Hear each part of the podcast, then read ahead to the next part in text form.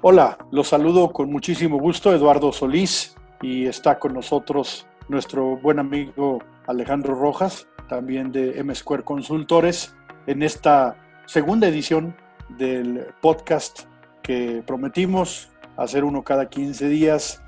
Y hoy, pues el día de la entrada en vigor del Tratado México, Estados Unidos, Canadá, este tratado de libre comercio que eh, sustituye al que hasta ayer fue el llamado Telecán, este Tratado de Libre Comercio de América del Norte, que está en vigor desde el primero de enero del 1994. Fue una vida de casi 26 años de ese tratado, que ahora es sustituido por el llamado TEMEC, este tratado que eh, se publicó en el Diario Oficial de la Federación hace un par de días, sale, el día de ayer se publican eh, los aranceles aplicables y también eh, el reglamento o las reglas aduaneras que estarán aplicando al propio tratado. Es un día importante, es un día de celebrar, portado en esta era Trump. Hay que recordar que los primeros días de la administración Trump y todavía también eh, luego de que fue elegido presidente días después como presidente electo, pues un día así y otro también amenazaba con dar por terminado este tratado, amenazaba con que ya no habría reglas que él pensaba eran inequitativas, pero que la verdad han dado vida a una región muy próspera,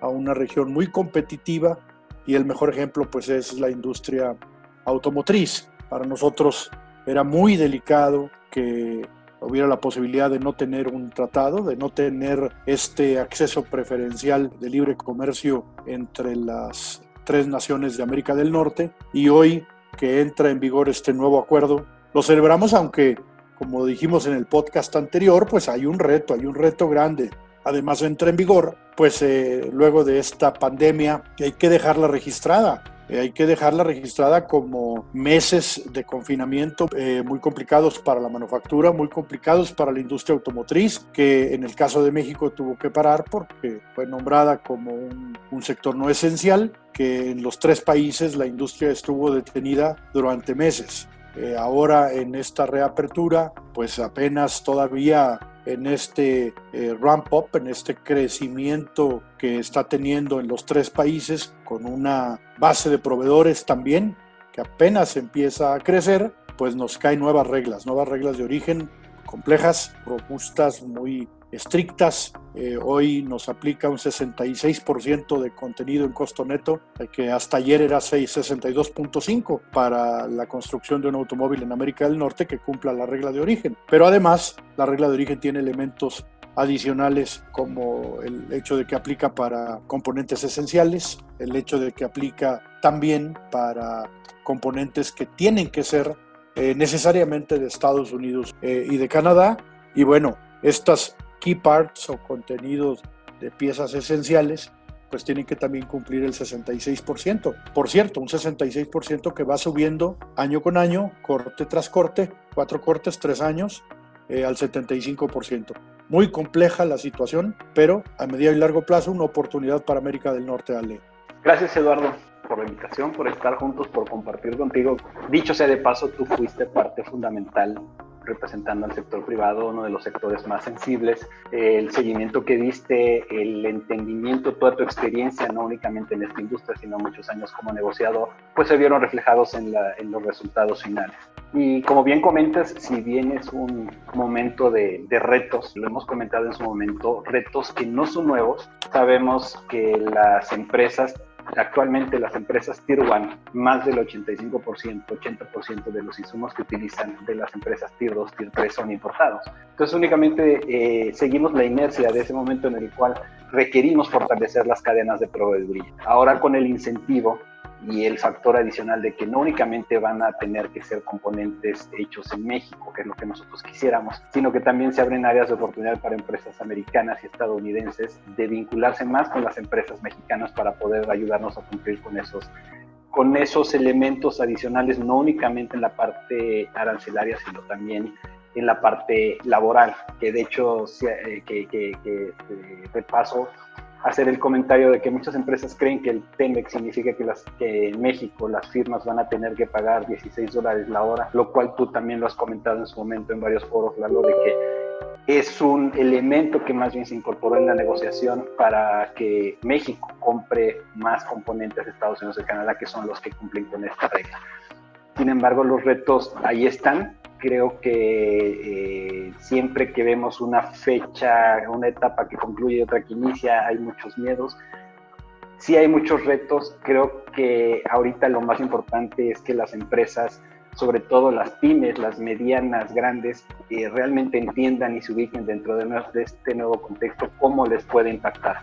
No es una regla de que aplique en forma transversal, cada empresa va a tener que, ubicar eh, su situación en específico, donde compro, donde vendo, quién es mi cliente final Va a ser un ejercicio complicado, pero creo que hay herramientas y nosotros mismos hemos desarrollado algunas propuestas para que las empresas entiendan el lenguaje técnico y la parte operativa de cómo les va a ir afectando todo eso. Sin duda, Lalo, una curva de aprendizaje que va a tener que ser rápida con una pendiente alta durante los primeros meses. Bueno, eh, no solo eso, tú ya bien lo dices, hoy aplican nuevas reglas, tan solo el hecho de que ya el 62.5% que ayer era suficiente para poder eh, cumplir con la regla de origen, hoy ya no lo es. 66% aplica a partir de hoy en una metodología de costo neto para la construcción de vehículos, pero además reglas adicionales. Decía yo, las partes esenciales. Tengo aquí una lista de partes esenciales que son los motores, las transmisiones, la suspensión, sistemas de dirección, chasis, eh, los ejes y hasta en los autos eléctricos las baterías también. Todos estos tienen que cumplir con el 66% a partir de hoy. Entonces, eh, creo que es muy importante que los fabricantes, proveedores primer nivel con este porcentaje y la armadora los junta a todos para que si alguno de ellos no cumple eh, o, otros sobrecumplen, el promedio de estos eh, seis componentes en el caso de vehículos que no son eléctricos, el promedio tiene que cumplir con el 66%. Es un, es, un tema que es complejo, que como tú lo decías es un reto grande, pero que lo tienen que hacer en un momento en el que apenas están reabriendo, que ese es un reto adicional. Las armadoras también saben que el 70% de sus compras de acero y aluminio tiene que ser de la región el 70% de las compras de acero y aluminio. Es una complejidad que no existía ayer y como tú bien lo decías, esto de que las partes y componentes que estén dentro del vehículo, que sean de Estados Unidos y Canadá, tiene que ser a partir de hoy por lo menos el 25% en el caso de autos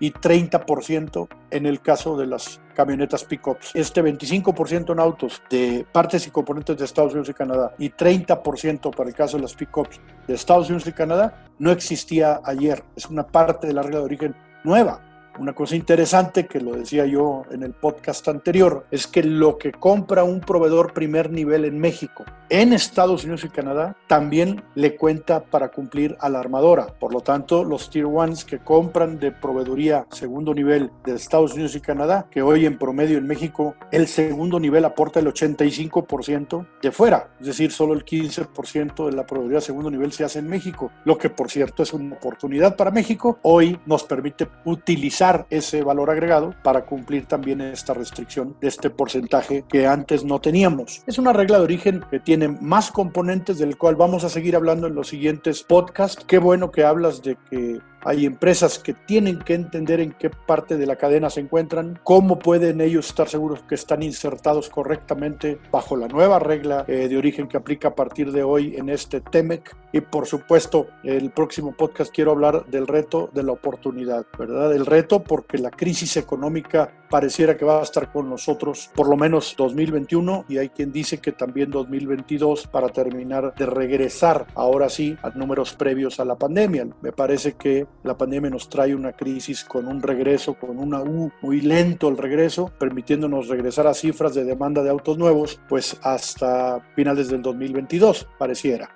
Esto hay que tomarlo en cuenta porque la crisis pues también nos va a llegar hasta las proveedurías segundo nivel, primer nivel y a las armadoras con nuevos niveles de demanda para autos nuevos con caídas entre el 20 y el 30% eh, tanto en Estados Unidos y Canadá en la demanda de autos nuevos. Pero también la oportunidad. Esta oportunidad de la que quiero hablar en el próximo podcast, de lo que es el offshoring, este localización de empresas fuera de América del Norte, ahora regresando por la pandemia y por estas nuevas obligaciones del TEMEC al nearshoring, es decir, regresarlos cercanos a las armadoras. Hablaremos de eso en el próximo podcast. Ale, ¿algún comentario final antes de dar por terminado este podcast? Retomando un poco rápido la idea que comentas, Lalo, si, si, si bien es cierto que el universo, el tamaño del pastel se va a reducir, ya se redujo, y no sabemos cuándo va a retomar los niveles post-crisis COVID, sin embargo, considerar que ese 85% que estamos mencionando siempre ha existido, va a existir y va a ser un requerimiento. Aquellas empresas que en su momento antes del TEMEC no se pudieron integrar, ahora las nuevas reglas de origen les abren una oportunidad y al mismo tiempo de generar incentivos a las empresas OEM y a las Tier 1 a buscarlas, a prepararlas, a fortalecer sus competitividades para que formen parte de la cadena. Entonces, creo que los incentivos son bastante buenos, están ahí y va a ser muy interesante esta conversación que nos, eh, que, que nos compartas, Lalo, sobre los temas de nearshoring, que también significa que empresas que no son de la región de Norteamérica ahora también van a tener incentivos para venirse a instalar a México si es que quieren seguir aprovechando los beneficios. Gracias Eduardo por la invitación y estamos preparados para la siguiente plática. Muchas gracias Ale y no hay que dejar de mencionar es que es una buena parte para modelos específicos habrán tenido que negociar regímenes especiales de transición, esto que se ha dado a llamar los regímenes alternativos para el cumplimiento de la regla de origen, que son, no son otra cosa más que dispensas al cumplimiento de la nueva regla, temporales, que las armadoras por modelo tienen que negociar con la autoridad del país importador. Seguramente las que tenían que hacerlo ya lo hicieron porque las reglas se aplican a partir de hoy para modelos específicos. Esto es en aras de seguir teniendo preferencias arancelarias sin tener que cumplir la nueva regla de origen mediante estos regímenes alternativos de transición y las reglamentaciones uniformes que apenas fueron publicadas el 3 de junio pasado y que aplican como reglamento a las nuevas reglas de origen. De todo eso seguiremos hablando. Muchísimas gracias Ale y gracias por supuesto al auditorio que nos sigue en estos podcasts que estén muy bien y bueno, aquí al final aparecerán nuestros correos electrónicos y por supuesto nuestras redes sociales. Gracias.